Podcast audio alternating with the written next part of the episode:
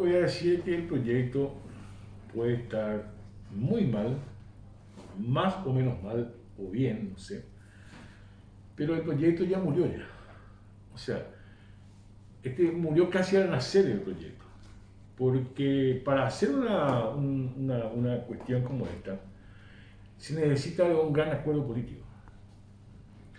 Porque si vamos a hablar de restricciones, y eso se va a hacer por ley con participación del Congreso, primeramente se tiene que hacer grandes acuerdos políticos.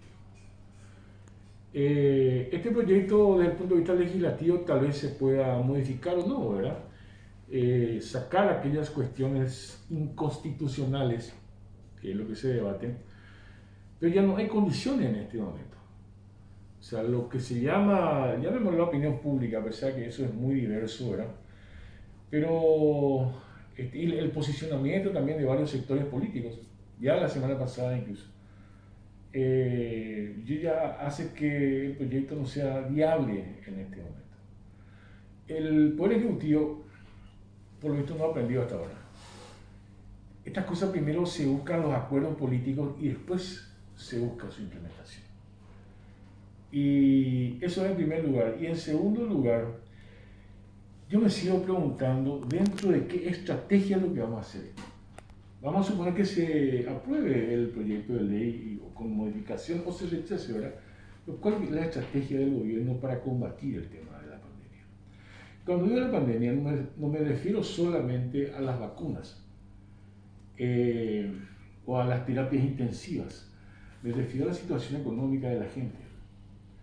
Porque si vas a seguir aplicando restricciones, que tal vez sea una medida sanitaria necesaria, tal vez sí, ¿verdad? por lo menos en el mundo, esa es la experiencia que estamos viendo, ¿verdad?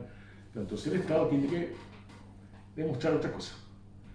El Estado entonces tiene que realmente eh, tener una política clara para las pequeñas empresas, para las medianas empresas, para los trabajadores desprotegidos. Hay 700.000 personas que todos los días viajan en colectivo. No hay eso, el Estado no tiene eso. ¿Cuál sería la intención del Poder Ejecutivo de plantear una ley, un proyecto de ley que de entrada ya está muerto? Te voy a responder una palabra muy usada en estos casos, chambonería. Son chambones. Eh, ustedes habrán visto que no hay ninguna coordinación en el Poder Ejecutivo el vicepresidente que tenía que ser el nexo con el Congreso, el viernes creo que dijo que él no sabía del proyecto. El secretario privado que sale, hace una declaración que le contradice el otro funcionario del Palacio. Yo no sé si Mario Aldo realmente sigue coordinando las cosas del gobierno. Esa es la otra, otra gran pregunta. ¿verdad? Sigue coordinando Mario algo realmente este, entre el vicepresidente, su funcionario, el ministro de Salud. Pareciera que no. Pareciera que no. Hay un vacío en cuanto a la consistencia del poder para generar políticas. Eso es lo peligroso. Entonces yo vuelvo a la pregunta, este proyecto de ley que ya está muerto, dije ya antes, pero dentro de qué estrategia es lo que se plantea esto? Si hay una descoordinación, eh, son chambones, y esa es finalmente la imagen que se proyecta a la gente, a la ciudadanía.